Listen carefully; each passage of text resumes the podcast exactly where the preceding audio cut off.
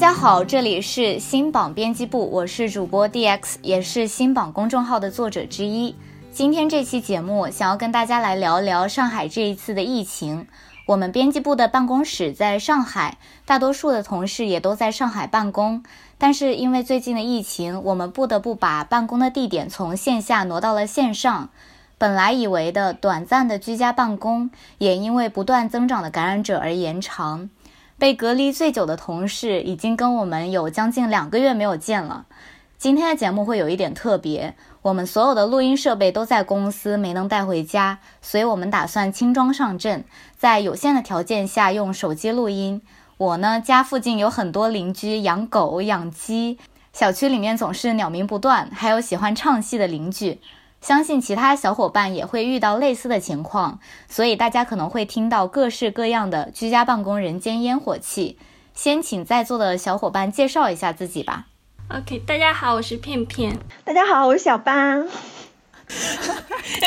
你你的音调好夸张，救命！你可以这样吗？我不知道，我第一次录播客，有一点紧张。大家好，又见面了。然后我是松露。上期我也来了，这一期在我的死缠烂打之下，我又来了。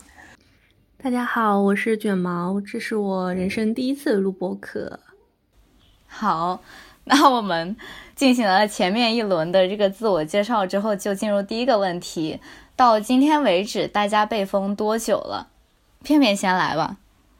我的话是从三月八号妇女节一直关到现在，差不多有一个半月了吧。天呐，这个好久啊！这跟小八一样久了吧？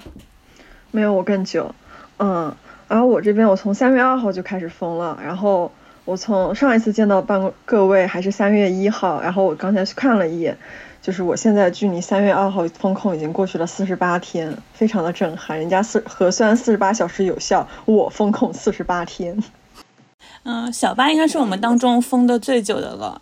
嗯，我是从三月二十一号。然后我们小区是正式封闭管理的，然后到现在是三十二天。然后我们小区前几天就为了庆祝我们封闭满一个月，然后我们还在线上组织了庆祝活动，大家一起为我们这一个月的就革命友谊干个杯，这种感觉。就最开始说好的封四十八小时的时候，就觉得。啊，好像都大家都疯了，我们也凑个热闹，然后还能居家办公，就特别好玩。然后到中途就啊，怎么还不结束？就感觉就随时感觉自己快要抑郁了。然后现在就大家已经开始能够自我调侃，然后自己找乐子玩了。我是在浦东新区，是靠近世博园的一个老小区。我本来以为我是决赛圈的，因为当大家都疯的时候，我跟地老师不是还去公司去了两天吗？我是三月二十四号校区，嗯，三月二十四号正式封掉的，到现在就是二十八天差不多。但是现在每天都有新增，每天都是十四天的第一天。对，说到去办公室这个事情，就前段时间大家都被封的时候，整个公司我们那一层只有我跟卷毛老师，还有其他部门的一位老师，整层楼就我们三个人，非常孤零零的在这个公司上班。我封到今天是第二十天了，讲道理，我现在整个人就是佛光普照的状态，就跟松松老师已经差不多了。一开始的时候，我整天看着网络上那些消息，就特别生气。就觉得怎么会乱成这个样子？包括居民的食物保供问题，网络上也完全抢不到菜。但是到现在，居委会、小区志愿者队伍都慢慢的搭建起来，包括下楼做核酸呐、团购配送的流程也都慢慢完善起来。我们也可以通过团购买到基本的生活必需品，所以就不会像一开始那么紧张焦虑了。我觉得现在对于居住在上海的人民来说，能让我们眼前发亮的只有两个词。第一个词是居委发菜了，第二个词是团长说小区有现货，别说什么货，纸巾也好，猪肉也好，牛腩也好，现货这两个字就值千金。为什么这么说？因为现在上海各个地区物流配送的人力都很紧缺，不管是小区内还是小区外，我们小区就经常出现志愿者和保安运力不足，送到小区门口的物资在门口堆到第二天早上才送的事情。而且团购的东西基本上要两到三天才能到货，到货以后还要分拣，再由志愿者一户户的派送，这时间就拖得更久。有的时候居民拿到的肉已经完全化开了，因为它是从冷链车上拿下来，再一件件的堆到小区门口。前段时间又有几天气温特别高嘛，最高气温有二十八度，所以在外面放一天再拿进来，基本上就是不太新鲜。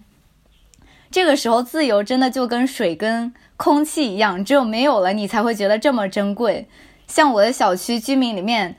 这个家里面猫没有猫粮了，闪送找人跑腿，一单的配送费也要三百多块钱。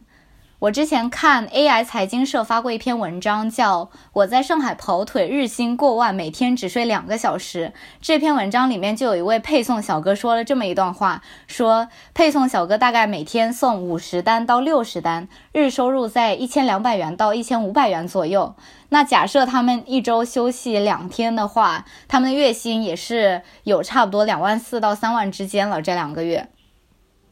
那说到买菜这件事情。各位老师们，家里的菜够吃吗？其实我家的菜是够的。我因为我三月八号开始关第一轮十四天嘛，所以我那个时候是还允许可以点外卖啊，然后就是物资还相对方便一些。然后等到后面通知，就是浦东浦西开始鸳鸯火火锅风的时候，我就感觉到就是这个疫情比较严重，可能后面。会不太方便买，那天我就出去排队排盒马，大概排了一个半小时还是两个小时，买了很多东西，把家里都填满了。但是疫情的话，我感觉其实就算你买再多东西，都还是会有没有一个够的概念，因为就是。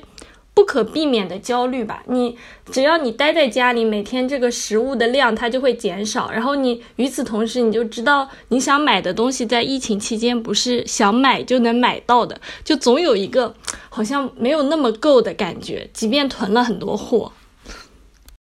就是小区不能团购买菜的时候，我之前早上八五点五十的时候扒拉过我妈妈起来抢菜，让她知道抢菜有多难。那个时候就是我定一个五点四十的闹钟，然后。我先醒，然后我再把他摇醒，然后我就拿出 iPad，iPad 上面已经就是有我前一天晚上选购好的菜单，然后我就跟他说，你就一直戳这个屏幕，戳这个屏幕。他第一次抢菜的时候，他就难以置信，他说为什么会卡住？他说是不是网不好？我说不是，就是这样。然后我妈就大概一直戳戳戳戳了两三分钟，他开始骂是平板是个神经病。我说不，这就是这样。然后疫情期间的时候。我妈就是我们家里的行政总厨，我就是家里的 CEO 执行官。我每天都要巡视我们的冰箱，看看里面有有没有菜，大概能不能吃个三四天。然后我妈就会跟我说：“不要紧，这个菜还能吃个两三天，我们暂时不用抢菜。”我就会非常严肃的教育我的妈妈，我说：“不行，我们一定要未雨绸缪。如果菜只有两三天的时候，是一个非常危险的信号，一定要提前跟我说，不然我们就会饿死。”然后现在每次发物资的时候，我都是第一个从六楼。跑到一楼的人，我朋友说我是干饭急先锋，然后楼长都已经认识我了，每次都说呀，你又下来拿东西啊，每次拿东西你跑的第一名，对，就是这样。我先跟不在上海的朋友们解释一下，为什么我们要早早上一定要五点多钟起来抢，因为有一些软件它开放下单的时间很早，有一些就是早上六点钟开放了，所以我们必须五点多就起来，然后你提早加购。加购完了之后，等到六点钟一卡那个点，马上冲进去狂点他那个下单键，抢完之后才能回去接着睡。我之前还能抢到的时候，我很早抢了一个盒马，然后他配送安排在下午，然后我就想，哎呀，肯定可以送到，我对盒马还是很放心的。结果实际上下午的时候，我就听到我的手机不停的退款，第一次看到那么多钱一出现在我的手机界面上是打给我的，然后 我就细想，觉得不对，我点开来一看，那些菜全没了，只有后来我大概点了十个，最后只有两三个送到了。我也被盒马退过单，当时我就是拼了我的老命，我抢到了两盒草莓酸奶，我好开心，我就想我要喝草莓酸奶，结果他退单了，然后当时小哥打我电话的时候，我都很非常，我都感觉我要哭了，他给我小哥跟我说草莓酸奶没了，我这单帮你退了，我说啊，我非常的悲伤。各区的站点的情况也都不太一样的，我这边是叮咚开着，但是美团和盒马这个店就是关掉的，是没有散单送的，只能团购的。我家是河马这边开着，但是河马它也是要求你这个小区必须下满二十单，它才给你送。如果说这个小区下不满二十单的话，第二天它就会把这个小区从保供清单上面删掉。我真的很害怕。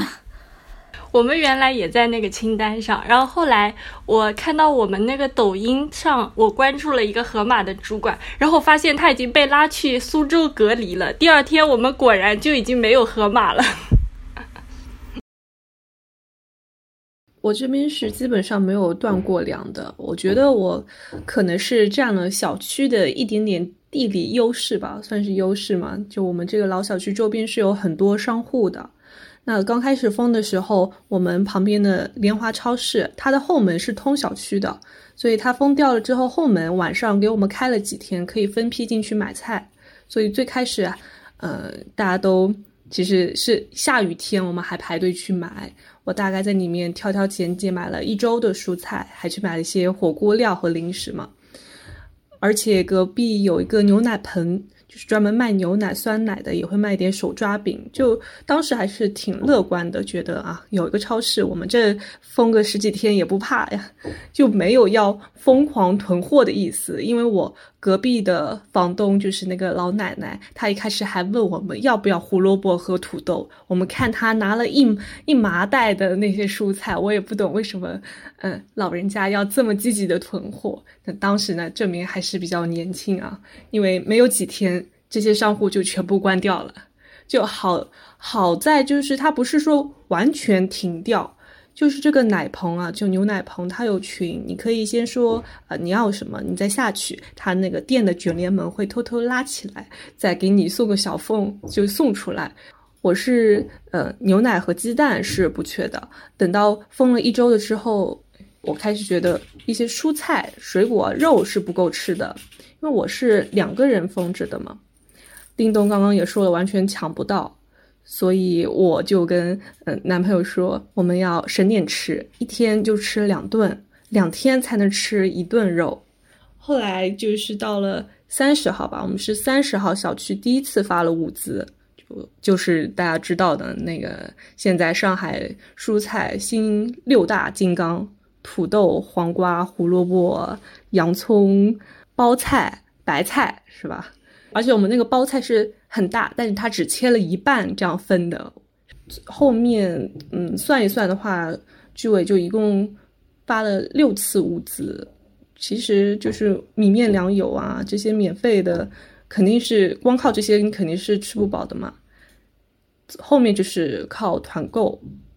而且。呃，不知道你们有没有种蔬菜？反正 种水培这个蔬菜吧，就是图个心理安慰。你也不是指望它很快就能够吃上，就是你看到它在阳台一点一点的长起来，就冒出了新芽呀、绿叶子，你就会觉得啊，这个房间也有一点生命力了。哦，说到水培蔬菜，我有水培过那个青菜，没有两天就死掉了。后面我又水培了生菜。生菜这两天倒是长起来了，但是吧，就是自从我开始水培它那一天到现在，已经过去两个星期了，才长出来一点点。我感觉如果靠水培蔬菜吃的话，我可能会饿死。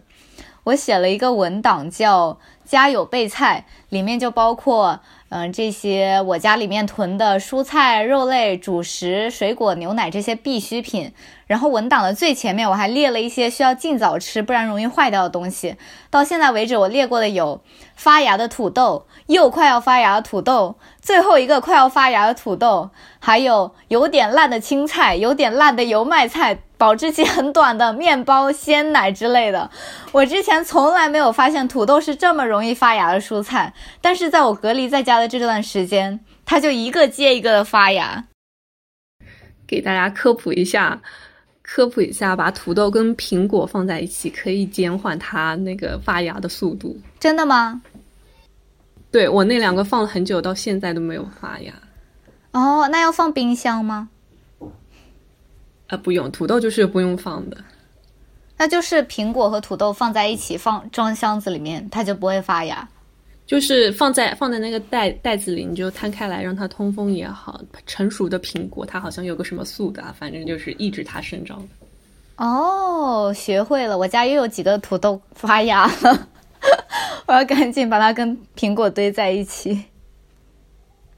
之前我看网上有人发帖，就他拍了一张土豆的照片，问网友说：“土豆发芽了还能不能吃？”评论区有一个高赞回答，就是：“你在上海吗？在上海就可以吃。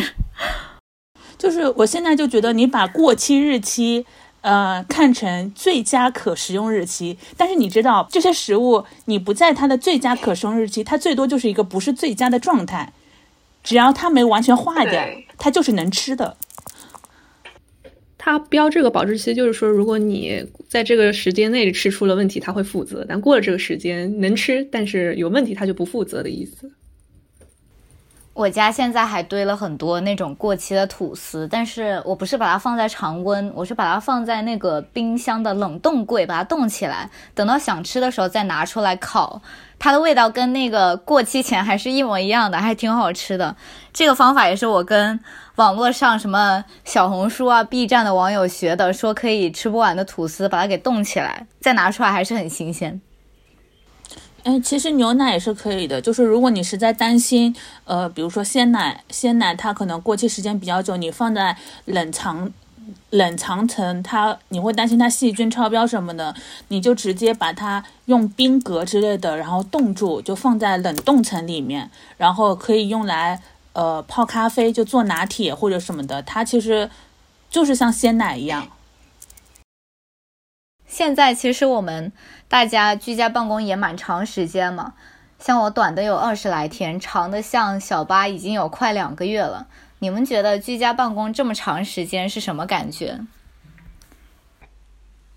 我就是短的，因为我后来是四月初的时候才开始上班的嘛。比我本来自己待在家好一些，因为本来我疫情了也无聊，待在家里也干不了别的。然后居家办公，我起码每天有个啥事情干，比我天天看看电视好。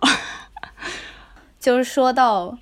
片片上班这个事儿，因为片片入职时间还没有很久嘛，可能不到一个月吧。当时我们就是我们的。主编不断的在群里面跟我们说，我们有一个新同事要入职，他大概几号几号入职。结果到了那一天，他说新同事被封了，然后他说推迟到下一周入职，然后到了下一周，他说新同事又被封了，就是一周拖一周。我是三月七号的时候才到我现在住的小区，因为我是自己住嘛，然后。我就准准备好三月八号要上班了，然后其实，在三月七号的时候，我就得知了我可能会封的消息，是因为我在凌晨十一点多的时候，我非常想吃香酥鸡，我就点了一份，然后。呃，我就开始在家中非常兴奋的等待。我想明天就要上班了，我最后一天一定要犒劳一下自己。然后等到十一点半的时候，我就接到了这个外卖员非常颤颤巍巍的声音。他说：“啊，你们这个门口啊，我到了，到了，但是好像进不来了，有很多大白。”然后我当时觉得肯定是这个外卖员胆子太小了，就是说，因为我之前感觉疫情都是电视上看到的，你知道吧？或者是新闻里，跟我的生活。的关系不是很大，然后我就跟那个外卖员说：“哦，你不要担心。”然后我问他你在哪，他说在门口，要不你就下来拿。我想，就也许这个外卖员他是馋了我这份香酥鸡，我就想今天我要做个好人，因为明天我就要上班了。我跟他说：“那这份香酥鸡就送给你吧，我不要吃了，你拿着吧。”然后这个外卖员非常不敢相信，他说。真的吗？他说，要不我加你，加你微信，我转你钱吧。然后我说不用不用，反正你已经送送外卖都送到十一点多了，也比较辛苦，你就拿着。然后我还跟他说，疫情期间注意安全。然后我万万没有想到，我那天晚上我非常的就是说不担心，我一直觉得这是一个假消息，只是由于一个，因为我。这个外卖员对我来说，他是个陌生人，而且就算我真的相信他了，我也不可能在半夜十二点告诉我的领导啊、未来的同事们，说我因为点香酥鸡发现了我可能被关这件事情。然后我就只能等到第二天早上，然后我还是照常的化好妆，然后穿穿换好衣服，然后我那天还烧了饭，打算中午带的，然后一路走到小区门口，非常的开心，我终于要去上班了，而且我还走的特别早，我们十点多上班，我七八点我就走了，然后。一到门口，我就看到那个门，那个 门关的特别特别牢，然后那个小区保安一脸非常紧张的样子站在门口，然后旁边就是一张大大的告示，而且说的是不知道就是会隔离到多少天，他没有那个时候还不确定小区内的情况，就是说一切都待定。然后我们整个小区在这个七八点的时候显得非常的热闹，就是一撮一撮的老年人、中年人，各种年。期的人打算上班的人全部聚集在那个门口，然后，然后我就非常灰溜溜的回家了。关于片片，至今再没有吃到盐酥鸡这回事儿。就是说，我我刚刚只是为你十点钟上班，七八点钟就出门这件事情感到震惊。我现在还在那个余震当中。当时说要居家办公。嗯，我第一反应是很开心，因为当天我正在赶一篇稿子，然后那个晚上就跟我说现在要出去做核酸。我第一反应是啊，我这个稿子今天晚上不用交了，我有理由了啊，这是可以说的吗？然后呃，后面就是觉得说我嗯不用再挤两个小时上上下班了嘛。然后呃，第一周其实还挺开心的，就是说我不用上。因为通勤时间太长，实在太痛苦了。然后我还记得那个周末的时候，晚上我还跟松露说：“我说明天你们就周一了，你们好痛苦，你们要上班，我不用，我早上睡醒就可以上班。”然后我当时都没有周一的焦虑症。然后第一次隔离快结束的时候，嗯，就十四天嘛，我那时候还有一点点依依不舍，因为一方面是因为我不想，就是还是想觉得。不用挤地铁很舒服。另外一个方面，就上海那时候疫情已经加重了，我有点不太敢出门了。我妈出门就给我封外面了。不过后面我们编辑部也开始就是居家办公了嘛。然后等到后面四月份的时候，然后我们普就一直在封的时候，我整个人心态就崩了。然后我每天睡醒就是看上海发布新增两万确诊，然后加什么无症状感染，然后再看看微博，然后整个人就会很荡。然后而且我封这么长时间的话，我们小区也是时不时都会有新增确诊。然后我们昨天就又有了，就又上了，然后又是崭新的十四天。然后目前看的话，我们好像是五月二号才会解封。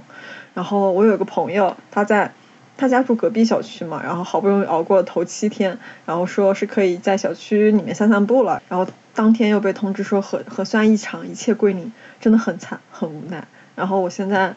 也不敢奢求什么别的，因为毕竟五一是肯定出不去了，我只奢求我在京东买的零食呀、螺蛳粉呀、海底捞自热火锅呀可以到，就是让我就五一的时候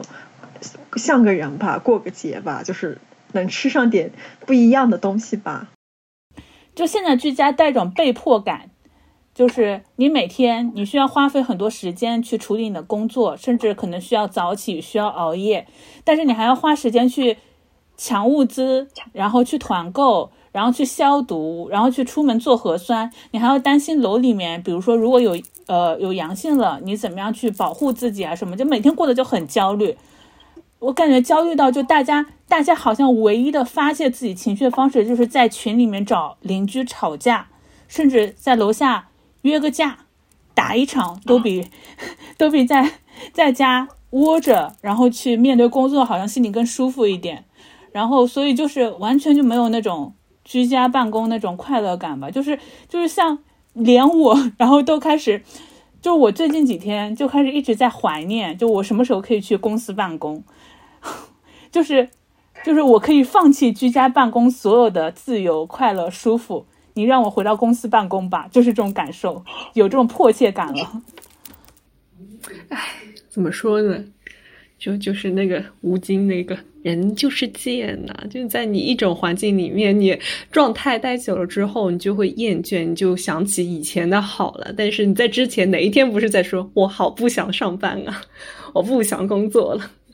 就我觉得居家办公的话，有一点大家肯定都会觉得不用通勤是真的很爽，是吧？你就睁眼我就打卡，起床我就可以工作。但的确，我觉得在家里办公室很考验自己的一件事情，因为你会有很多琐事，而且你要约束自己，真的专注在工作上面几个小时。像我有两个人一起工作嘛，我们是在一个房间的，他就在我呃身后，他也会开会开会啊讲话，所以这个工作的空间是交叉的，我就会忍不住想听他在干什么。所以如果说以后再考虑居家办公啊，什么自由职业啊这种适不适合自己，可能还要再考虑一下，因为我会觉得。工作还是需要有一个环境的压力的，像你选择读书的时候选择去图书馆，现在你可能在公司你待个两天，一周待个两天，可能也比较合适吧。我要先赞同一下卷毛说的通勤的那一点，因为我家住的比较远，每天上班之前的话，通勤来回要两个多小时。可能要两个小时二十分钟吧，而且我之前下班的时候经常坐反地铁，手机玩着玩着，我猛地一抬头看那个地铁线路图，我离家还有二十站，比离开公司的时候还要远。现在终于可以每一天睡到自然醒再上班了，午休的时候也有床可以睡，这一点幸福感还是蛮高的。我觉得居家办公对于我来说，一方面是如果食物充足的话，居家办公还蛮爽的。我有记账的习惯。疫情这两个月让我迎来了一个消费的低谷，因为没有任何出去玩的费用，也没有在网上网购，也没有通勤费，也买不了任何改善生活的用品。意外的，我发现我是可以这样活下来的，而且也不会太难受。另外一方面的话，真的买东西不太方便，任何的生活必需品都需要团购，感觉回到了需要粮票才能换粮的年代。蔬菜、肉、蛋、奶就不用说了，还有口罩、消毒喷雾、纸巾、沐浴露、卫生巾等等一系列东西都需要团购。你需要时不时的盯着群聊，这批货成团了没有？运到哪里了？货物有没有临时变化？价格有没有临时变化？到小区了没有？到了以后能不能及时配送？这是一个很磨人的事情，所以不要同时间团购多样物资，不然真的会被累死。而且团购的一般都是套餐，都是商家给你搭配好的，你也不能挑自己喜欢的种类，更不能自己挑比较新鲜的菜。像那些蔬菜水果到了以后新不新鲜，全凭运气。哎，就说到居家办公，我们疫情隔离这一点，在座各位老师在这一次上海疫情之前有隔离过吗？其实像现在这种小区完全封闭的情况。基本上是没有过的。像二零二零年那个时候，小区它不是说封，而是你没有口罩，没有口罩你就没法出门，大家是不敢出门，被迫待在家里。而那个时候的确是不缺粮食嘛，就是缺口罩。我大概在家里大半个月，只出去过两次，就扔扔垃圾，去超市买点吃的，就是爸爸出去买菜。然后当时二零二零年我是毕业季嘛，都快六月份要毕业。那年年嗯过年到六月份这几个月的时间里，就是在家改论文啊，然后投投简历找工作，包括你的毕业答辩，当时是几月份？四月份还是三四月份的时候，是在线上视频的形式进行的。其实当时我觉得我那个时候状态比现在要焦虑很多，因为没有遇到过嘛，然后又是一个人生比较重要的一年，那个时那个重要的时刻。嗯，找工作的时候，因为疫情，原本谈好的那个 offer 也是没了的，所以要重新找。这个啊，压力当时是蛮大的，就一度会觉得啊，我好差劲啊，我什么都做不好。像疫情那个时候，环境也唱衰嘛，这个就业形势不好啊，怎么样？其实比较缺少自信的。但到现在。虽然工作大家也会说啊，上海以后比较难啊，经济形势下下行啊，怎么样？但对自己的认识啊，什么以及攒了一些钱之后，就安全感会强了很多，没有再像当时那么的焦虑了。就两个人，我觉得有两个人一起互相陪伴，还是蛮好的一种解压的方式的。其实我在这次之前有过两次隔离经历。一次是，嗯，就是卷毛老师找工作那一年，应该是我从大陆飞香港留学的那一年。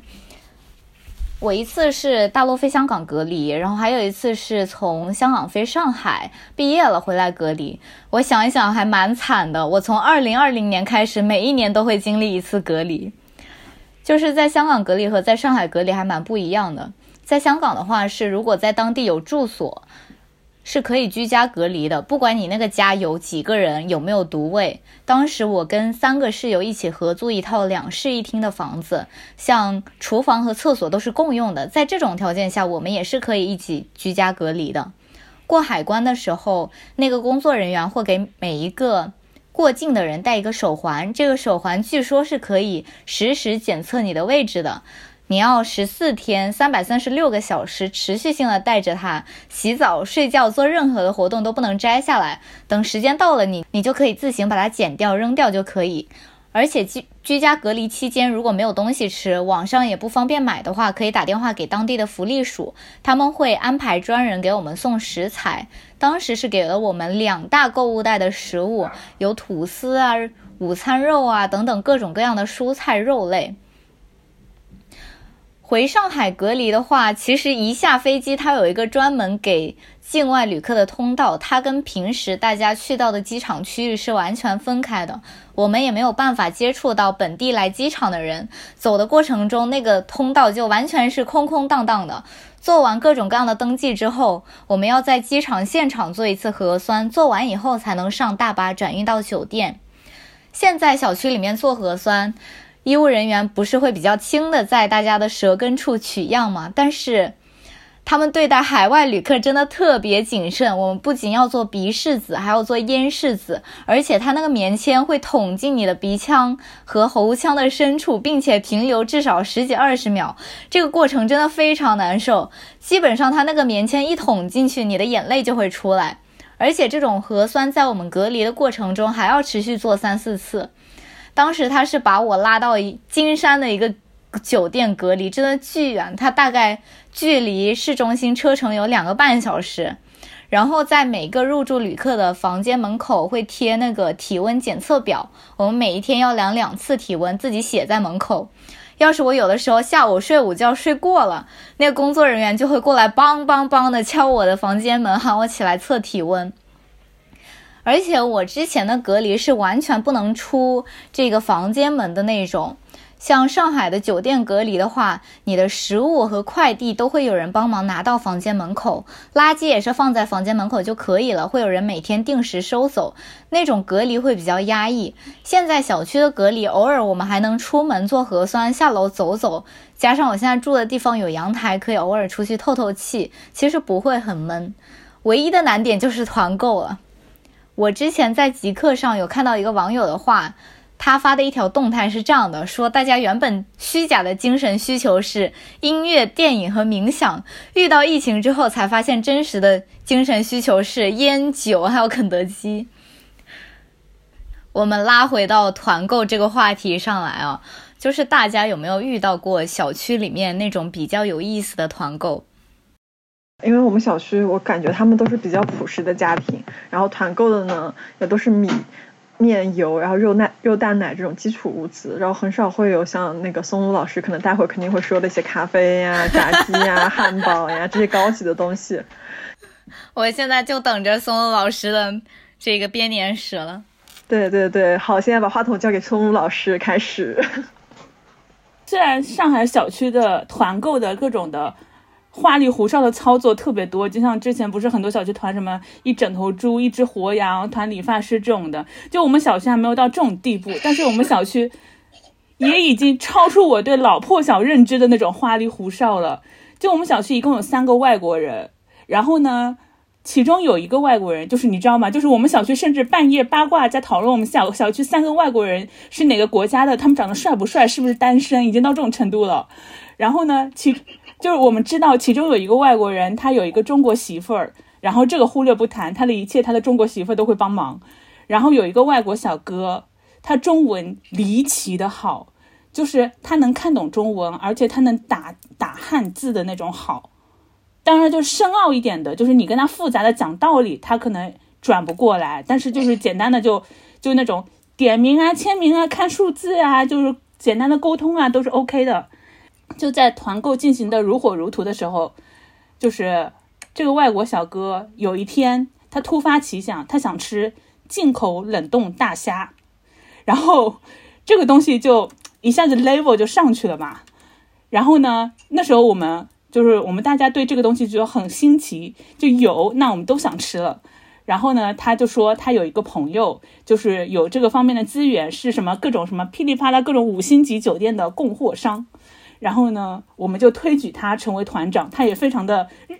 就是积极，就是接过了团长这个大旗，然后就开始群接龙。然后群接龙其实对他来说，整个的操作并没有什么难度，因为大家现在说的就是你现在对外的。并不是你的一个复杂的中文名字，你就是一个楼栋号加你的门门牌号，就是五个数字而已，所以他都能统计好。然后统计好之后，当时我们差点就要付款了。我们居委知道了这个事情，因为我们小区还有一个非常离谱的习俗或者说风俗，我们小区非常有很很多非常喜欢跟居委打小报告的人，就无论团了什么，即使居委不在我们的所有的团购群里面，我们的居委总会在。这个团成团的半小时内知道这个事情，然后为此我们小区被附近所有的水果店、菜场都拉黑了，是因为有的时候老板想要挣点小钱，然后自己拉了一个团购群，然后被有人向居委举报了，然后居委就跑出来跟人家吵说啊，你要出什么资质，你要什么什么什么，你这个不能这样子啊，然后人家一气家就说那我不干了，我也不挣你这个破钱了，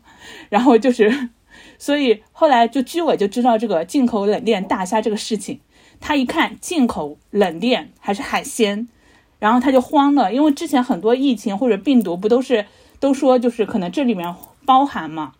他就很慌，慌了之后呢，他又想不出什么好的方式，而且对方还是个外国友人，他又不能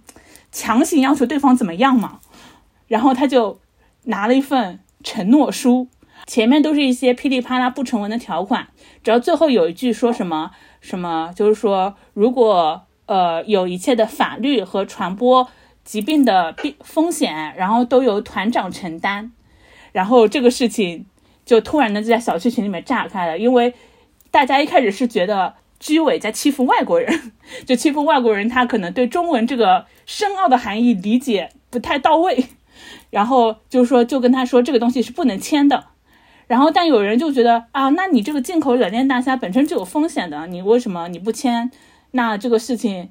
就是这个事情到这最后，如果真的出事了，谁担责呢？那他们就开始说，那要不我们每个人都签，我们不能让团长一个人担责，我们每个人都签一份。就是这个事情你轮到每个人头上的时候，就有人就不干了，说团长签可以，那我签不行的，那我就不团了。然后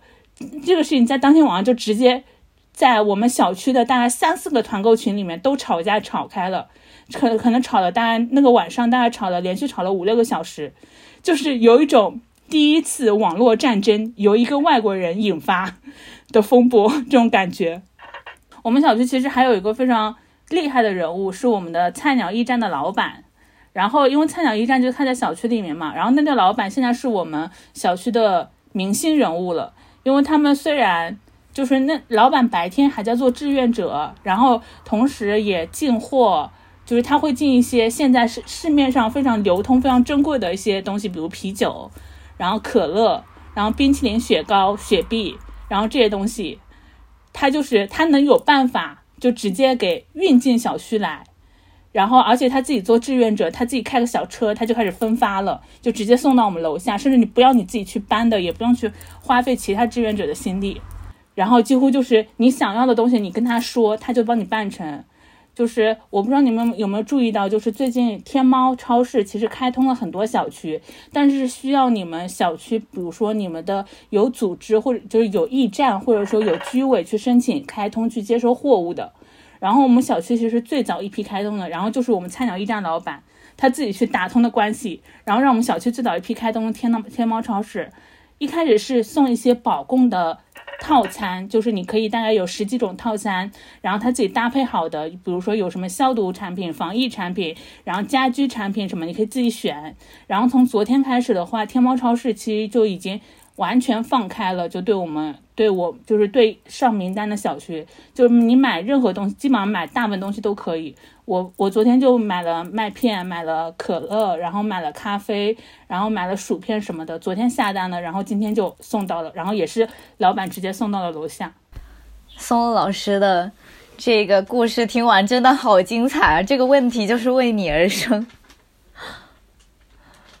就是我们小区真的是一种。我觉得他们真的非常的抓嘛，就是你单纯说要有意思，我可能就是只能跟你列一些强行有意思，好像就是切入点好像挺离奇的。但你如果你把这个题换成你见过的比较抓马的团购，我们小区好像每天都在上演，而且就真的非常非常离奇。那松老师可以讲三个小时，就是你真的不知道他们脑子里在想什么。就是我们小区真的，一个老破小小区，八四八几年的房龄，然后住着就五五十幢楼，可能加起来就几千户，就每天就这么，而且很多人都是中老年人，我真的不知道每天怎么会搞出这么多奇奇怪怪的事情跟东西来的，就真的大家好像精力特别特别旺盛，特别是上网的精力。就即使你八十岁的老太，我都能想象出他都能拿着手机，然后在微信群里开始骂人那种状态。他们打字发语音，他们有些人就打上海话，你知道吗？就但都能看听得，就你直接看到文字能看出他的怒气。就是昨天，昨天不是有个新闻说九十五岁老太什么翻墙拿个棍子，然后什么就什么驱赶什么什么的嘛。我当时就发现，我觉得。我当我第一眼看的时候，我说我靠，这个老太真太牛逼了，九十五岁能直接伸手翻墙，然后这种的。然后后来后回头想想，我们小区的这些老年人，哎，真是不遑多让，不遑多让，就真的就是精神头都足足的，就是团购他们也挺有力气的，骂人也挺有力气的，哪里有热闹哪里就有他们，所以就搞得整个小区每天都在上演，就各种的什么《甄嬛传》《小时代》吧，就是可能在轮流上演。这样，松松老师说完，就显得我这边的团购平平无奇。松松老师大开演讲二十分钟。我其实最近有看到小区在给那个志愿者捐款，它有一个团购链接，简介里面就写说，经过调研，我们发现防护物资消耗的极快，目前急缺医用手套、消毒水、大白服、蓝色隔离服，然后现在行动起来，公益募捐，让大白穿上我们捐赠的大白服。这是我看到的小区所有的团购跟团人数最多的。今天早上我看的时候，已经有五百三十八个人跟团了。像我这种经济能力弱一点的，就会给他们捐一套防护服；那经济实力强一点的居民呢，就会给他们捐几十套防护服和上百个口罩。它链接拉下来，底下是可以评论的嘛？就有很多居民留言说：“咱们小区最可爱的人就是你们志愿者们，感谢你们的辛勤付出之类的。”其实这个看到还是会让你的心情稍微点亮一下。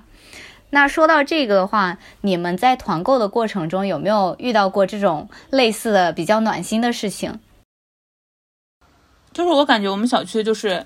你要说非常抓马就非常抓马，但是他们有些人真的好到让你觉得就真的就敞开心扉在待人，就是像我们我我们楼和我们隔壁两幢，就我们这两幢楼都是属于出有出现病例比较早的楼。然后那时候就大家还没有这么大规模的，就是比如说，呃，可能大家就是对，就是身边有人感染这个事情还是挺稀奇的，因为那时候病例少嘛。然后很多人被感染，感染之后也不敢直接说，就是说说我感染了或什么的，就怕会被歧视。因为现在好像大家都。就是保护好自己，然后你如果感染，这也没办法，因为你可能只是做核酸或聚集的时候被波及到了，也不是刻意的。但那时候就是当时我们我我们这两张出去出现确诊的时候，然后我们这两边的邻居都非常的，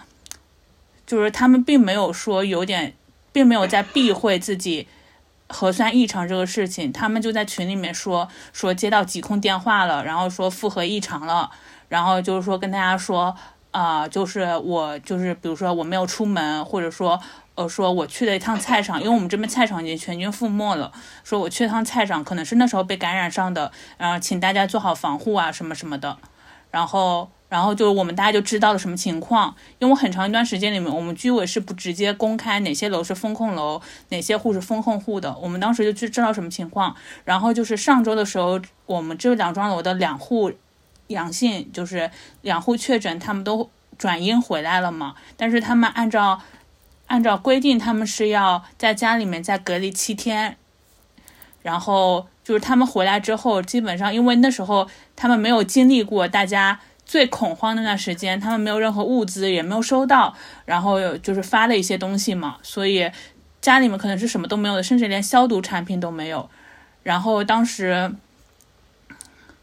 当时就是就说，就是我们就是我们这两幢楼，因为我们在一个合在一个楼群里面，我们两幢楼在一个楼群里面，我们当时就会有一直会有就是楼里面，比如比如说就是非常好心的这种。就是阿姨们，然后就会跟就艾特他们，然后说什么什么我家里还有点菜，然后或者说还有点消毒产消消毒用品，或者还有点牛奶，还有点水果，然后你们家里现在暂时没有，可能暂时两天两三天也不会发东西，我就挂在门上了，或者说我就放在你的门口了，然后你就开门取一下，就先度过这几天，然后基本上我看了一下，一直到昨天晚上，然后都有。就是都有邻居，然后再艾特他们说，哎，我又拿点东西，或者说我最近我又买到一些东西，我再分点给你们。然后我就感觉啊，就是大家真的就是，就是我在大群里面看那么多，每天看那么多撕逼，看那么多 drama 的戏份，但是就回到自己离得最近的邻居这边，就大家真的非常的 nice，然后非常的想要去互帮互助，去解决一切的问题，然后当时就觉得特别特别温暖。我说一个这周一就是跟你们讲过的那个，虽然结局不是很好，但是我觉得过程还是有温暖的地方的。就早上是我隔壁隔壁楼的一个九十多岁的老爷爷住在四楼的，然后我在群里突然看到有人求救，说有没有呃那个吸氧气啊、氧气罐之类的，需要嗯这个老爷爷昏倒了。还有没有护士懂得急救的可以过来帮忙？然后我在群里看到，我一开始以为是家属，后来才知道是他这个爷爷奶奶隔壁的一个邻居，一个女孩。儿，他说是这个爷爷突然早起的时候昏倒了，他们大概十一点多的时候，他帮他们在群里求助，然后很多本来。本来是在团讲一些团购啊、蔬菜的一些事情啊，好几个群突然一下子都变成了求救，就互助，在接力，在讨论说我们啊是打哪个医院，现在有哪几个医院开着的，怎么把他们送出去？好在有邻居，他马上送来了自己备的一个氧气罐，还有一个邻居是帮他嗯到附近的药店叫了那个急送送过来制氧机。不过，就是这个制氧机送到之后也没派多大用场，因为后来有个护士过来帮他做急救，有两个护士，我是有帮他们考虑过，说是不是可以叫出租车送去医院，因为前两天的呃信息发布里不是说可以呃出租车帮你从医院接送的嘛？但是他们说老人的情况是不能够就坐起来呀，就只能让他平躺着。以及出租车都是要隔天预约的，所以其实我总体上也没有在救人这方面帮上太多忙，就关注着他他们的信息。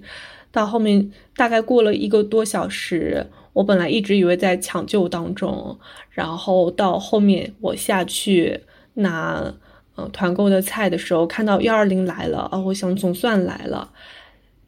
但是没有看到人在车车里，就幺二零不是应该马上把人接下来送过去嘛？然后我就感觉是不是情况不太好。再去群里看的时候，那个邻居女孩就说已经嗯抢救无效了，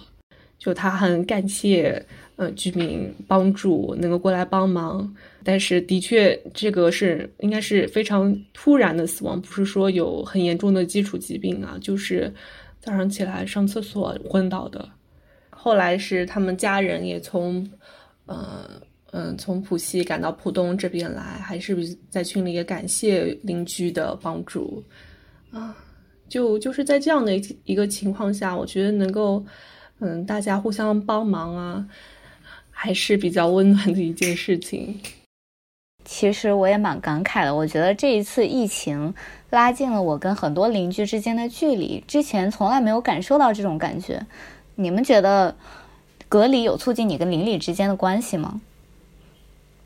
肯定有，我大概在这个小区住了一年嘛。然后我以前实习的时候，其实因为老小区它楼道里的灯光不是很好，我其实从一楼的，就是从进楼道的一楼开始，到我到家的四楼，其实这中间是我每天回家的时候最恐惧的一段时间，因为就很黑，然后我。就是你要到每个楼层，你要跺一下，然后你等到亮，然后你爬上楼这个过程。但是现在因为疫情的原因，大家都变成了就是说是相互认识的。那我想，如果以后我上班回家，我会觉得说，哎，一楼我知道有一个什么样性格的老奶奶住在这，然后二楼有之前一起打羽毛球的，然后三楼有谁谁谁，等到四楼，就是你好像因为这个环境它不是那么的陌生，而有了一些安全感。就这么封闭了一个月，我已经 加到了二十多个邻居作为好友，然后，然后我在我在以物换物群里面，我还认识了几个邻居，是因为其中有个邻居，他的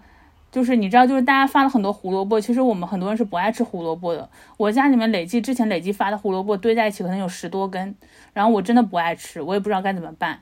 然后，而且我们小区里面没多少人爱吃胡萝卜，就一直放那儿。然后突然有一天，我们小区里面就以物换物群里面有个邻居说说他们家有有一个就是大概一岁左右的小宝宝，然后特别爱吃胡萝卜，但是他们家胡萝卜已经吃完了，就或者说有没有邻居愿意跟他换一下，他可以用一些牛奶啊什么的来交换。然后我觉得就是能拿出牛奶来交换，真的是说这个胡萝卜对这个小宝宝真的非常重要了，因为牛奶多珍贵的资源，他愿意用来换胡萝卜。我当时就觉得啊，这真的当妈的太不容易了。我当时就艾特他说：“我说我不用你的牛奶，就是说我有十根胡萝卜放着，我也也没人吃，我直接送给你好了。”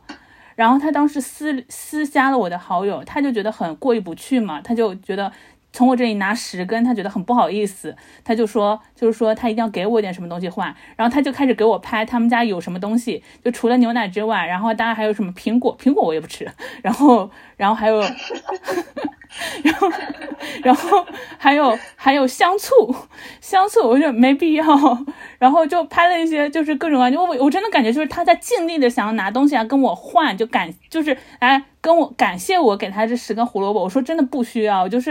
因为你放在我这儿就真的没什么用。我也不是说指望真的用这胡萝卜给我带来什么报答嘛，因为。既然孩子需要，然后那就他爱吃嘛，有人爱吃，我真的太高兴了。因为你说这个年代，你让我直接把这十个胡萝卜扔进垃圾桶，我也觉得浪费；然后放我家里，我也觉得浪费。真的就是有它的用武之地就很好。然后最后就是，我就把这个十根胡萝卜交给了他。然后当时觉得啊，这个十根胡萝卜终于有自己的要去完成自己的使命了，这种感觉。然后我家里一直有一张闲置的瑜伽垫。然后其实我很长时间没有想想起来他了，然后就也有一天晚上，然后也是有邻居在以物换物群里面问，就是说有没有谁有闲置的瑜伽垫。其实我觉得这个要求 还挺新奇的，因为因为很多人家就是说，要么有瑜伽垫，就是有日常健身需求的，要么就是完全没有瑜伽垫的。然后我我当时后来突然想到，我们家是有的，而且我不用，然后我就跟他说我有。然后呢，他就问我怎么卖，我说我不卖，我说因为本来就闲置的，我就可以完全送给你。我说我我也不需要其他东西，我暂时也不缺什么东西，而且因为我缺的东西，人家肯定是紧急的嘛。然后我这个又是闲置的，那就是反正就给人家嘛，就没什么嘛。然后呢，我就说，而且他那幢楼正好在我前面，然后我就说，要不就是我们每每天固定倒垃圾的时间点，你过来我就直接拿给你了。然后他说，他说他他当时就跟我说好的，然后我没没说，我真的没有指望他给我带任何东西，然后也没指望他给我钱，因为真的就是一个闲置的东西，给他就给他了。然后后来那天换的时候，我把瑜伽垫拿下来，他给了我一个小袋子，我一看那个袋子其实还挺小的，我就拎走了，因为我觉得人家过意不去嘛，然后我就拿走了。结果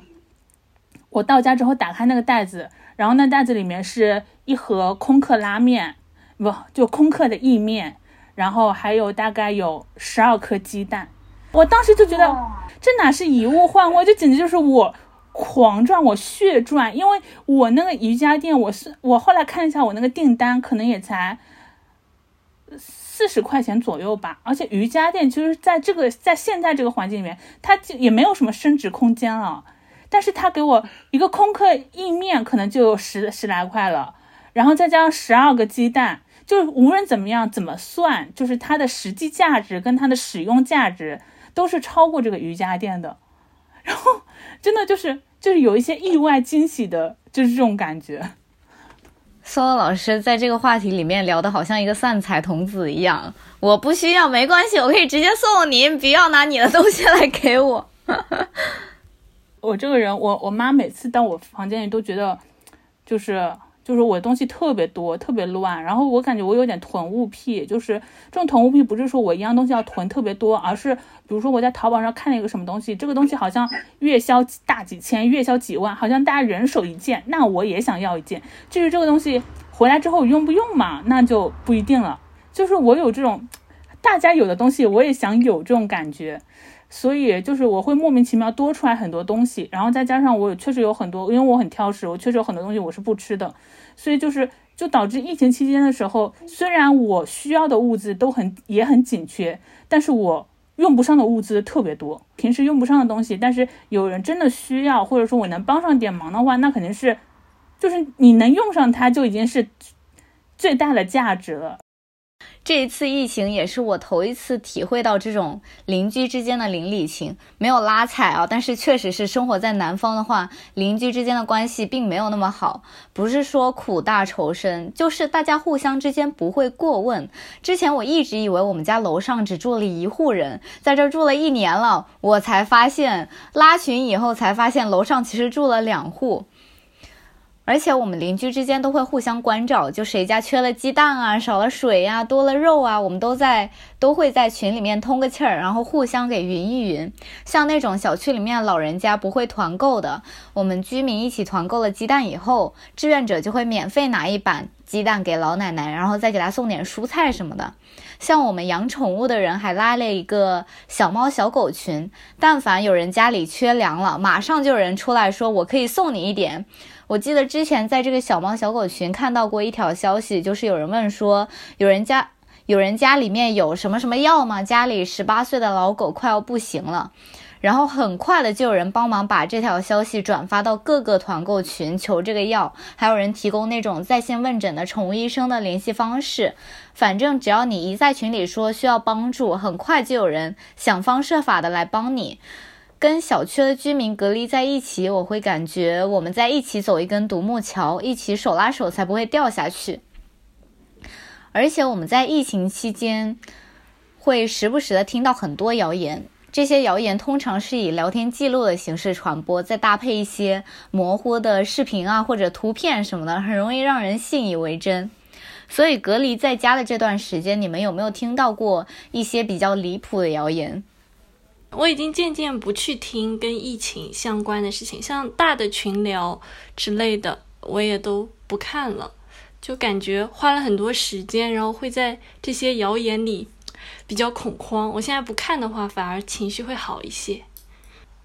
我们楼道的我会看一下，然后因为我父母也是上海的嘛，然后他们有的时候可能紧要的会转我啊，或者每天。电话、视频之类的时候会说一下，别的情况下我基本上不去关心了，因为我最开始的时候，我记得我家里其实菜还够嘛，我就会呃。但是我还是很恐慌，就怕东西不够。我每天早上都去盒马、叮咚上抢，然后大概经历了三天，我什么都没有抢到。我每天就因为这个事情情绪很差。我们对面楼有个小男孩打游戏，那个声音我已经忍了一年了。我本来都根本没关系，但是就那三天，我就特别想开了窗户跟他对骂，你知道吗？然后我就觉得我情绪不太对了。我后来就不再去关心这些，我我就抱着一个。嗯，看我家里的东西什么时候能吃完吧，我也不仔细去计算了。然后，呃，小区发的话就发，然后如果有团的话，呃，大家告诉我了我就去团，这样的心态就不主动的去了解疫情当中发生的事，除了这件事情已经出现在我面前了，然后反而好像心态会好很多，我就，呃，感觉。没有那么被迫的被困在家里了，会觉得也只是自己目前的一个生活方式吧。我现在基本上也不是，也不太看各种的疫情消息了。然后疫情刚开始的时候，就大家真的是聊天记录，然后还有各种录音，哎，我真的是醉了。然后就是满天飞，然后就是那种所有人都想发给你，你打开看一下，看看这个聊天记录，啊，你打开听一下，听一下这个录音。真真的，一开始你会还有挺多的热情，想要知道外面到底发生了什么，或者说正在发生什么。然后现在真的已经累了，就是我不想听，也不想看了，也不想去辨别是真是假。就是微博本在这之前一直是我一个非常重要的工具，我很多的信息的获取都是从微博上面，包括我微博，因为我自己微博也有一些好友，大家也有几百个粉丝，然后大家就会日常交流沟通啊什么的。就是因为在朋友圈是找不到我的人的，我发微博非常频繁，我现在大概发了有两万多条微博，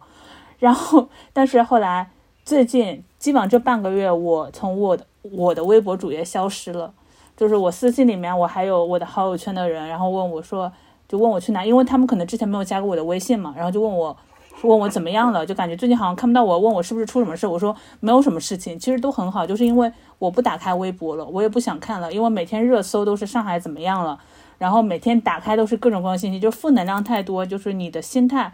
会坚持不住，就是如果你自己你困在这边，你没有办法去帮忙，然后。就是说，在你在你的心理防线突，就是还能承受住的时候，你可以尽自己所能，比如说去转发、去呼吁，或者说去联系，就是联系一些可用的资源。但是你自己心理房间承受不住了，你又出不去，你没有办法身体力行的去帮忙的时候，那我觉得就是说，就虽然说不去看是一种逃避，但是我觉得也是一种自我自我救赎的一种方式吧。所以，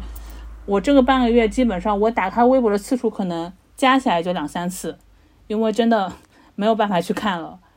就是我会发现有很多的谣言，真的是什么叫自产，然后又出口，出口之后再次进口。因为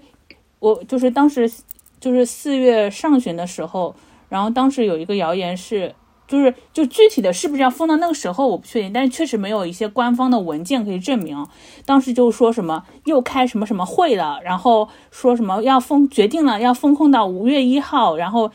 就是至少得封控到五月一号，然后什么五月几号几号到哪里哪里逐步解封，五月十一号正式全部解封，然后什么什么的，应该很多人看过那个。其实我当时就看那个第一眼，我就觉得这个信息是肯定是假的，是因为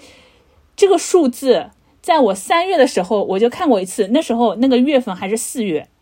所以所以那个数字就是相当于他把四月改成了五月，甚至连几十一号呀、十八号呀这个点他都没有换过。然后，那我就觉得，那他这个信息的准确率是非常低的，而且他当时说一个什么是什么什么部门，其实后来我去，我还特地去查证一下，是没有这个部门的。但是你，你只要把这个 title 搬出来，然后你装模作样的数据那种放出来，好像。很多人就信以为真了嘛，然后包括我妈妈，她都会跟我说啊，外面传你们就是那时候四月上旬嘛，我本来还期望说四月中下旬可能会好一点嘛。我当时我妈妈那时候还跟我说说啊，外面都传你们至少要封封到五月什么五月一号、五月十一号、五月十八号，也跟我说这个数字。我说这个数字我封封封封封到那时候我不知道，但是数字大概率是假的。我说你也不要信这一套，你也不要去看这些信息了。我觉得谣言这种东西真的在现在。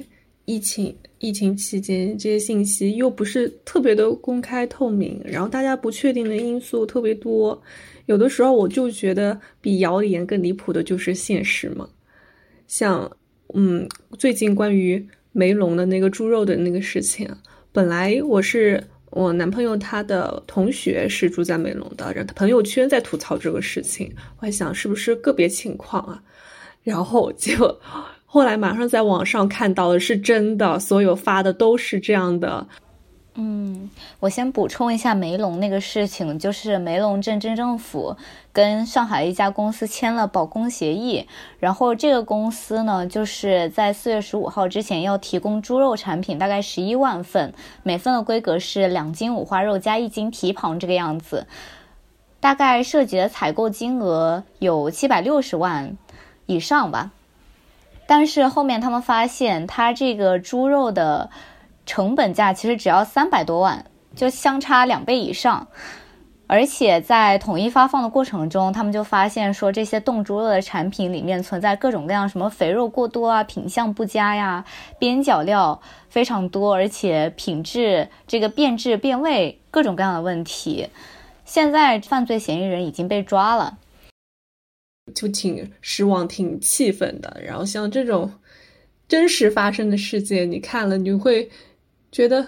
现实都这么离谱了，那那些谣言传成什么样，我都不意外的这种感觉了。不过好在我觉得我们做媒体啊、做新闻，就是我们有学习过这些背景的，你会对于呃，事件，你在判断它那个真实性的时候，你会有自己的一些依据。你你会看它，呃，哪里发布的，是谁说的，什么人说的，时间、地点这些要素，你可以去核实、去确定的。然后你可以告诉身边的人，他可能是假的，你需要核验的，而不是一上来你先被情绪占据了，说哦，怎么会有这样离谱的事情？那那太。我们呃老百姓太惨了，一定是政府的政府的锅。这种不会一下子被情绪左右，而是保留一点理性在思考。所以我觉得在看这些信息的时候，就尽量的嗯用理性思考，也可以选择嗯就是嗯不要接收太多繁杂的信息，这偶尔啊减少去摄取这些信息都是比较有帮助的。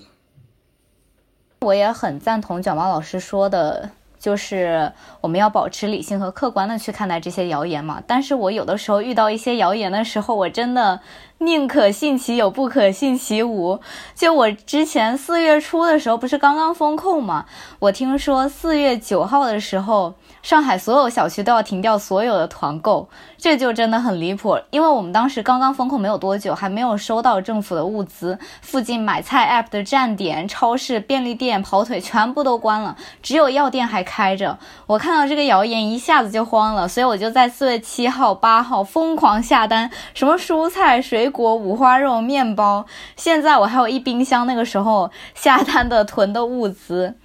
现在距离四月九号已经过去十多天了，我们的团购还是照旧的。有的时候，真的人过于紧绷之后，很容易相信一些虚无缥缈的传言。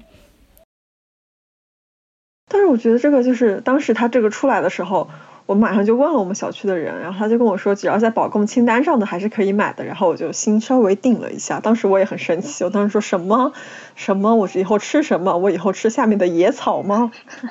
但是你们确实停了团购吧？啊，没有，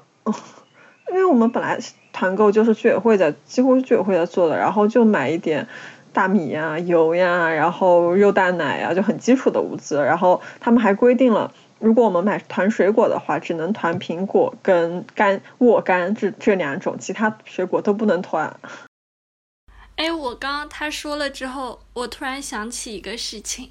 是。呃，那个时候我们楼有一个人阳了，然后居委会是什么都不说的嘛。然后当时那还比较早的时候，然后有在那个大群里就有人问今天有没有阳，然后我就回答了，我说我们二十八号楼有一个人阳，然后我就没有看这个群聊消息了。等我再进去的时候，已经变成了虽然是我们楼的，但是我自己都不知道的消息。就是明明是一个人阳了，但是下面就传出了各种不同的版本，然后就是这个信息，就是在这个过程当中，你是根本控制不住它如何传播的。就算你最开始出于一个好意，告诉他们这栋楼阳了要注意一下，到后面可能就是这栋楼很多人阳了，或者是这栋楼阳了的人出来乱跑，各种各样的信息都有了。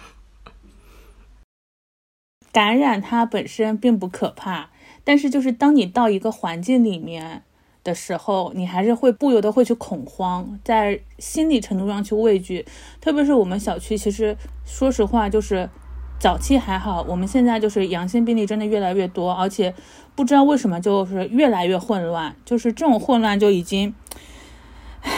就怎么说呢？就是就已经到，比如说我们小区门口就大门口，其实堆了很多。黄色塑料袋的医疗垃圾，然后导致我们沿街的所有的楼栋都不敢开窗户，因为我们沿街很多楼栋都有确诊病例。我们现在很担心，就是说是不是一些医疗垃圾产生的一些气体或者是什么什么这种原因。然后，而且就是我其实我之前跟身边或多或少的人都会有提到过，我们小区有很多户阳性用户呃不是阳性病例。他们撕掉封条直接出门的情况，而且他们就真的装作若无其事的在参加团购，在取快递，在倒垃圾，在日常生活，在下来遛狗，就是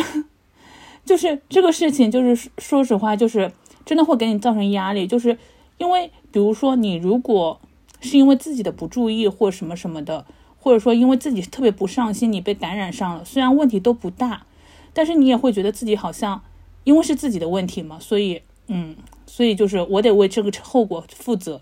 但是这个不是你的问题，这个是因为你的邻居，而且他们好像就带有一点，就是你你不想以最坏的角度去揣测他，但是他们做出来的事情会让你觉得他们好像带有非常明显的刻意性，所以就是这时候真的会让你觉得很崩溃。我们小区里面。有一户就是阳性病例，就是自己出来乱跑的楼栋，现在已经有五户人家被感染到了，大概有九个人已经感染了。他们那幢楼的其他的人，他们在每个群里面，我我都能感受到他们每天说话，他们每个人的状态都是很焦躁的，而且他们有些人家家里有猫有狗，然后有小孩，就是。你真的，你隔着的屏幕能感受到很多非常焦虑的情绪，然后也他们也不知道，因为他们邻居这个情况，他们也不知道自己什么时候可能会被感染上。因为他们虽然封控了不能出门，但是比如说分发的物资到楼下，他们还得下楼去拿，然后包括做核酸什么的，就有时候也得下楼到楼栋门口去做。就是每一次出门对他们说可能都有风险吧。就是我觉得就是这种焦虑，特别是随着小区里面。确诊越来越多，它就是会传染的。无论这个病它到底严不严重，核酸结果稍微出的嗯晚了一点，我就会很焦虑，也不是很焦虑，就会有一点焦虑。然后有一次我就是跟我妈一起做，然后我们核酸结果一直都没有出，然后我楼下的房东都出了。然后那天晚上就是我们会时不时的刷新，就是随身随身办，然后看结果。然后我感觉我妈有点紧张。然后但其实就是呃还有一个安慰就是说，因为我们上午刚做了抗原。啊，就知道是不会有什么问题的，但是核酸结果没出，多多少少还是有一点害怕的。然后那天晚上我在上厕所，然后就突然接到一个电话，然后我当时都没有带手机，那个电话是通过我的苹果表打打来的，我就仿佛在用小天才儿童手表在跟那个那个人打电话，然后其实是京东客服，然后他就跟我说巴拉巴拉巴拉说一大堆，然后我妈当时就很紧。我感觉我妈当时就在门口扒在门口听，因为我能看到她的那个影子，然后我就马上跟我妈说没有关系，是客服，不是有人，不是卫健委派人来抓我们，对。然后现在像我们楼道群偶尔也会有人问，就说你们的核酸出了没有呀？为什么你们都出了我都没出呀？我会不会有事呀？然后我就会安慰他，我说没事儿，有些时候就是出的晚。我现在已经就是躺平，就也不是躺平，就是放弃了，就是想的起起来就看一看，想不起来就算了，因为毕竟早上做了抗原，没有大问题，应该就没有什么问题。那我要说的就不仅仅是你情绪上的一些焦虑，它是你。真的，你人生少有的几次非常悲痛、非非常无奈，甚至会留下深深遗遗憾的事情，就是我四月三号的时候，是我妈妈在医院过世了。但当时我在浦东封着三号嘛，就我无法过江去看她。那一天是真的有过情绪崩溃的时候，就是白天突然接到这个消息，其实之前是。有过心理准备的，知道他病情已经很严重了，有过这个预期，但的确消息来得很突然，就你没有任何的准备。那天还在做饭呢，然后就就必须，我想赶快得去医院看他吧，然后打电话打居委，呃，打给对方，嗯，他所在医院，打给警察，打幺二三四五，就各个电话都打，但是所有的回复都是你不能出去。你我们暂时帮不了你，这个区与区跨区域之间你无法通行，你这个江你这个桥你是过不去的，警察没有车可以载你，出租车也是停运的。然后居委到了深夜，最后的给我的电话是出于人性化的考虑，是可以让你出去一趟，但是你要满足几个条件，比如要穿好呃防护服，不能跟人接触。然后不能坐公共交通，必须当天要回来，呃之类的。但是当时已经很晚了嘛，然后我们跟其他家属家人决定的是先放在医院，然后嗯等疫情好一点了，我们再一起去办这个丧事嘛。所以。当时那一天的你的心情是起伏很大的，本来是很焦急，想立刻冲过去，但是你又无法出门。到后面沟通沟通下来，你会发现你在在这种环境下，你没有办法做做什么事情，你就只能够等着。然后我自己的话，除了那天之外，到后面有在渐渐的缓和当中，在接受这个事情，因为你除了你自己经历这个情况，你在网上已经有看多看到更多，就面临生与死的这个问题了，有更多的人甚至比你的情况还要惨，生不如死的情况，就你的心情会，嗯，得到，嗯，就像是悲伤被分享了一样，就被分担了一点，你会知道大家都不太容易，然后。唉，现在就已经逐渐的接纳了吧。毕竟这个事情每个人都会迟早都要遇上的嘛。就也就是疫情也会让人成长，就是你经历了一些负面的事情，你的心也会变得更加强大一点。就饿死什么这些事情啊，现在，所以我就是。在群里看到别人吵架，你就是心态非常平和，没有一丝的波澜。你说这这算什么事情？你就当他们在泄愤而已。说这个事情，其实也是想鼓励大家在疫情期间也是要好好的活着，对吧？你活着就是有希望，你就可以做很多很多的事情，你还能再看到太阳，你才能够再过一次春天。嗯。是不是已经总结完了？地老师没法接下面的话了。我不行了，我好想哭。等一下，我拿一下纸巾。就是其实卷毛老师那天跟我们说这件事情的时候，我们，嗯，我们大家都是特别为他难过，因为没有想到我们其实都是九五后吧，在座各位老师，但没有想到。这个至亲的离开会这么早的到来，所以那天我们也不知道该说什么来安慰卷毛老师。就当时我们当时很多人就是一开始没有反应过来，然后当时反应过来的时候，其实就有点就没有办法去，就是就虽然不能感同身受，但其实也是有一瞬间没有办法去直接接受或者消化这个情绪的。其实稍微代入一下，如果身边任何一个朋友或者说同辈人。就父母其实跟我们自己父母都差不多的年纪，他们如果出事了，就是就真的会非常非常的难难过这个事情。我现在基本上不会是说，是说啊，大家就随便摆烂吧，然后就不要管这个病毒或怎么怎么样了。其实很大一部分原因是因为我一个十年的好朋友，就是我的闺蜜，然后她的父亲也是去年去年年中的时候确诊白血病嘛，然后现在在化疗。然后也没有适配的骨髓，然后且化疗的情况现在大概第五次化疗，化疗的情况已经越来越差，就是本来预定的化疗的时间，然后基本上都没有办法按时结束的，就是他那个血小板浓度的就是达不到标准，然后他们中途也换了医生，也换了医院，然后就是就属于那种你你无论有多少钱或者说你有多少资源，就是这种事情你没有办法去改变它，然后因为因为白血病这个事情。他父亲就是没有任何的免疫系统，打不了疫苗。之前他问过医生这个问题，医生就说你你只能让他做好防护。但是这个东西就是他一旦出什么事情，就是他们要承担的风险，而且特别是自己的父母会比我们高很多。因为我见过他爸爸，然后在他们家吃过饭，在他们家留宿过，也经常去他们家玩。所以就是就是你没有办法去真的接受你身边的朋友的或者说同龄人他们的父母真的出什么事情，就真的。就非常非常的难过。其实我有斟酌过，是不是要在群里说这个事情，因为可能都挺突然的，可能大家都一下子心情也变得不好。但是我想的是，如果之后有什么话题，我们见面线下在公司什么谈到，万一我没有说，突然说之后，那个场面岂不是更加的尴尬，然后会更加绷不住？所以想想还是提前说一下吧。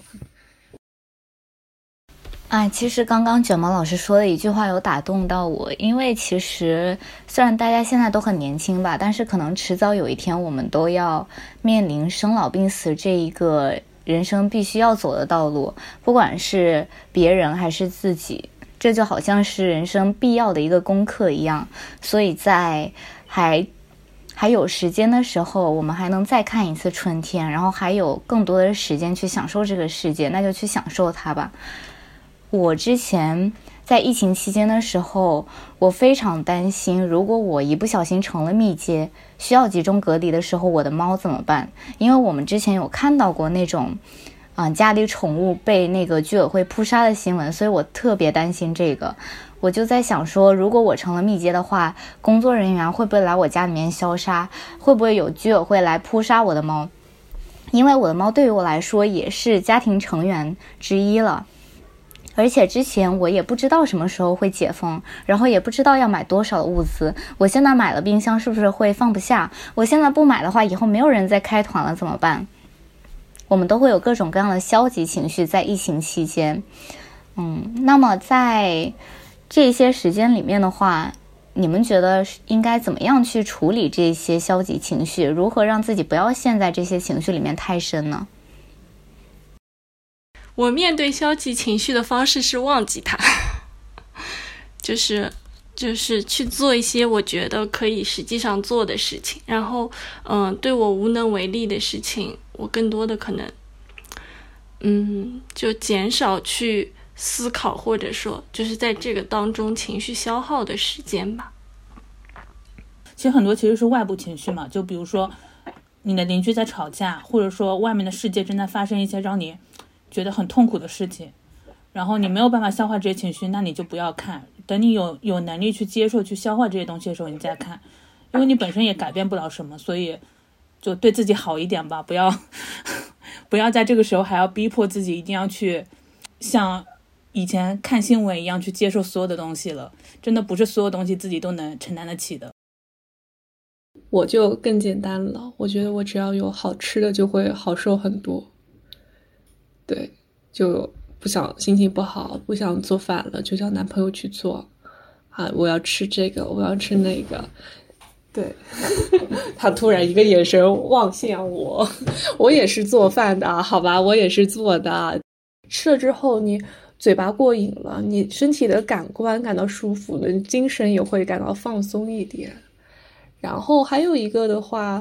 嗯，我觉得听音乐也是一个很好的一个排解的方式吧。就靡靡之音真的是有很大的力量的。你看他们的演唱会啊，你听那些你之前喜欢的歌手，那些熟悉的声音，他们会给你一种。不知道从哪里生出来的力量，你就忘记现实，你就沉浸在音乐艺术当中，就会好受一些。我吃饭的时候会跟我妈一起看那种年代剧，就前不久刚看完了五十多集的人世间，现在正在看五十多集的闯关东。就是你看年代剧就会有一种感觉，人其实也很渺小，就是嗯。这只是一场疫情，只是他们那些主人公当中经历的一个小小的波折，后面的生活还是很长的。还可以运动健身。我今天早上就是跟着 B 站的牛畊宏，嗯，纯享版，就是把他那些废话剪掉了，大概跳了一个小时，真的还挺累的，也还挺爽的。那我希望我明天早上也可以坚持。我之前。有看到极客网友的一条动态，他是这么说的：跟互联网保持距离，不要把一切都交给他。就如果我们现在上网搜如何处理疫情间产生的负面的消极的情绪，就会有很多专家学者他们给出的建议。一般这些建议里面都会有一条，就是减少网络负面信息的摄入。说起来很简单，但是做到又好像很难。我昨天早上本来规划是要起来洗脸、刷牙、做早餐、看一会儿书的，结果一大早起来打开微信，我们小区有个团的团长因为哄抬物价，被大家在群里面唾骂讨论了半天。然后我一大早起来，微信吃瓜就吃了半个来点儿，吃了半个多钟头，然后我才磨磨蹭蹭起来。其实说少看这些消息，一个底层逻辑就是少用手机吧。我学到一个方法是 B 站的何同学那边学到的，就是苹果手机它有一个 App 限额的功能，你可以用它来给每一个 App 限定每天的使用时长。它这个时长是可以自定义的，所以手机上的这些社交工具、短视频工具、微博、抖音什么的，我们可以给它每一天设置一个小时或者是两个小时的限额。等时间点到了，它那个 app 就会弹窗提示你，你的使用时间已经到达上限了。然后你点击好的以后，它就会自动退出。退出之后，你在首页上再看这个 app，它就是显示灰色。这就是一个很强的警示作用，代表你已经使用它到上限了，不能再用了。最近我们其实可以看到解封的小区越来越多了，而且每天新增的感染人数也有在下降，很有可能我们离解封不远。所以我也想最后问问大家，解封之后你们想做的第一件事情就是什么？我应该就是买一份香酥鸡。然后，然后可能就是，然后的话，其实我是想回家一趟的。我疫情中间的时候不是解封了，呃，一天嘛，可以出去采购，或者当时也有个选择是，我可能可以回家。但是我弟弟今年是初初三嘛，然后他在备考中考，然后我当时就考虑了一下，就没有回，因为我们小区毕竟是。风控的，然后如果我回去了，到时候他如果说顺利的复工了，却因为我的原因在隔离十四天，就肯定会影响他原本的学习啊生活。然后我那天没有回，其实还后来想想，就还挺想念回家的感觉的。应该疫情之后就是香酥鸡跟回家两个大事。我虽然每天都跟大家在侃，其实我到现在，我目前跟人约的饭就是说，啊，疫情之后我们去吃饭吧，然后我们去吃哪里哪里。我现在已经约到第八顿了。你好受欢迎啊，松露老师，你是吗？什么叫 social queen？哈 哈就因为大家都很期盼那一天，就是当你觉得无聊，甚至绝望，甚至有点抑郁的时候，大家就会说啊，你你不要这么丧嘛，我们来想想我们疫情之后吃什么吃什么，然后就说啊，好像看现在看每样东西都很有兴趣。但其实是后来我再仔细想了想，说就是我这八顿饭会去吃吗？也许真的会去吃，但是可能也就是跟以前一样，说比如说每个周末可能抽一个晚上，或者说抽一顿饭的时间跟去吃个饭，然后就再回来。就是可能就跟以前正常的生活是一样的，而不会出现，比如说，呃，我可能就是我解封了，我被关了一个多月，所以我要出去，就是不停歇的再浪一个月，把我这一个月的封闭的这种快失去的快乐再补回来，那肯定不会。如果是解封的前几天，我想了想，说我可能还是会待在家里，因为你有点这种思维的惯性的延续，你不知道。你刚解封的时候，你肯定不放心外面到底怎么样了，然后你会不会担心，就是说又会不会又出现一些新的变化什么的？然后我可能就会保守的先选择观望一下，可能前几天，然后我会还是会宅在家里面，然后这跟我封闭的时候是一样的，然后去呃每天早上几点钟起来，然后在床就开始办公，然后晚上睡觉。然后，如果那时候有外卖的话，外卖开放的话，我可能会点一点我平呃我过去一个月没有吃到的东西。但你有可能有更多的动作，那可能是等我真的确定我可以走出去了，可能才会有下一步。解封之后肯定是情况不会说马上就变得哦完全开放、完全安全的一个状态，大家都会还会有很多的顾虑。我差不多也是第一时间会先回家看看，回家要处理一些事情。那如果个人的话，我想除了在家里之外，我会更想找一个公园，反正是有湖、有草地，然后人比较少的。我想野餐。真的，我想戴摘掉口罩，然后在一个大自然的环境里面，都感感受一下你人之于大地之上的那种自然、自由自在的感觉。就是你天天是在租的房子，你也不大嘛，三十多平，然后你能看到的天空也就那么一小块，你能看到的绿树也就是房子周围的那一些，就会感觉世界怎么会？变得这么小，你的人生有这么多的时间就在这个房子里，在这个格子间里这么过去了。我也特别想要赶紧从更大的空间里面去汲取一些天地的能量，然后来充实自己。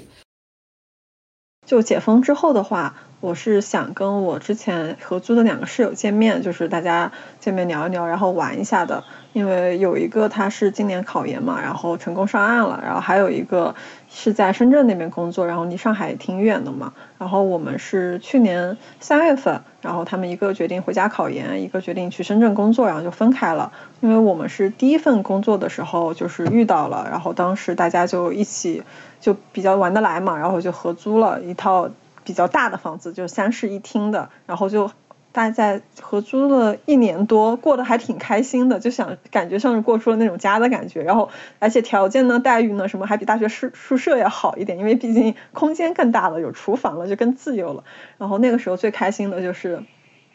每天周五，然后呃每个星期五下班，然后回去就买很多吃的。然后我有个室友特别会做饭，然后我们就会看综艺，然后吃饭，然后大笑，然后笑得跟傻子一样。然后我后面换了工作嘛。呃，他妈当时还在原来的公司，然后我刚来新榜的时候，可能加班稍微多一点嘛，然后回去的时候时间会比较晚，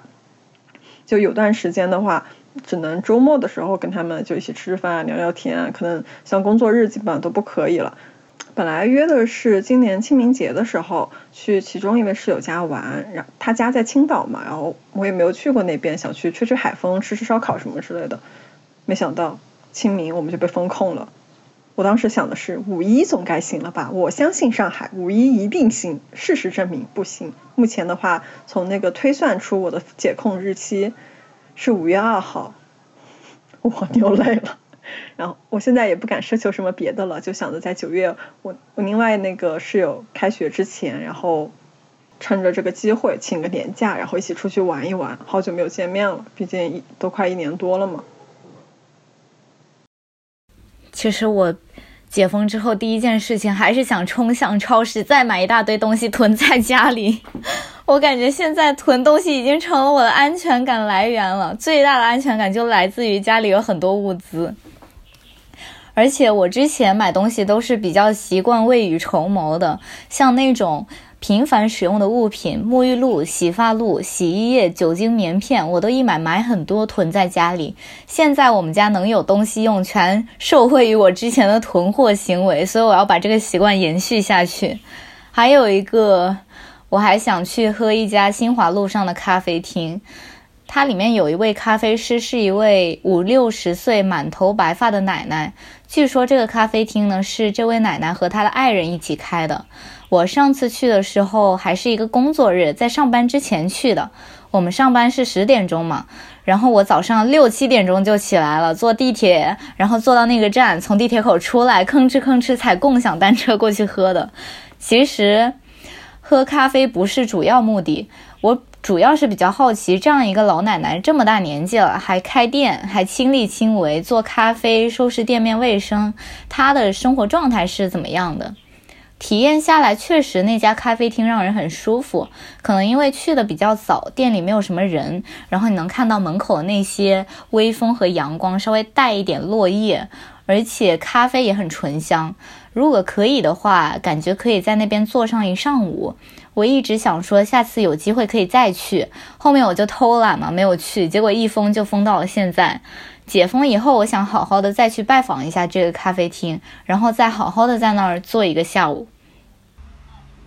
其实刚刚你们讲的时候，我就想到，其实就是因为这个解封，它不会是马上发生的嘛，就感觉其实还是要珍惜本身疫情当中的时间，因为这些时间过去了，就是真的过去了，就是不会再有一个二零二二年的春天了。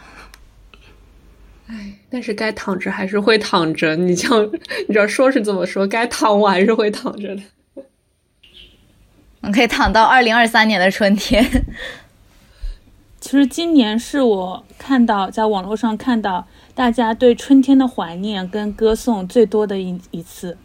因为其他地区的情况，天气情况我不知道。反正住在江浙沪的人都知道，江浙沪的春天是非常非常短暂的。就是它有春天，你不能说它没有，它有，但是它它春天是非常非常短暂的。就是有很多时候，就是你可能前一秒你还在穿这个薄羽绒服，下一秒就得脱穿短袖。就是风衣它使用的时间可能加起来也就十几二十天吧。所以大家之前对春天虽然说。也很期望他的到来，也很想要跟他，比如说去看樱花，去怎么样怎么样怎么样。但是更多时候是在感慨他的流逝太快，或者说根本捕捉不到他。但是今年其实我非常意外的看到，真的很多人，就是他们即使出不去，然后他们真的在向往春天，以及在歌颂春天。这一方面就你会觉得他们内心可能就是有一种对美好的向往或者什么，另一方面也会觉得。一定程度上也挺有一种对比性吧，因为往年其实很少会有看到这么多大家一起在怀念春天的场景了。